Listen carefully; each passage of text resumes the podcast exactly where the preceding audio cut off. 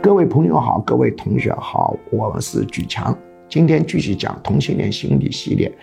同性恋本身并不是心理疾病，但同性恋者得心理疾病的比例高得惊人。同性恋者得心理疾病当中有一个病也比较常见，叫艾滋。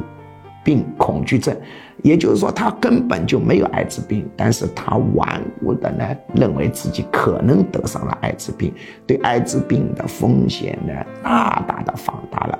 我们碰到有一个艾滋病恐惧症啊来访者，他三甲医院已经做了十一个血检。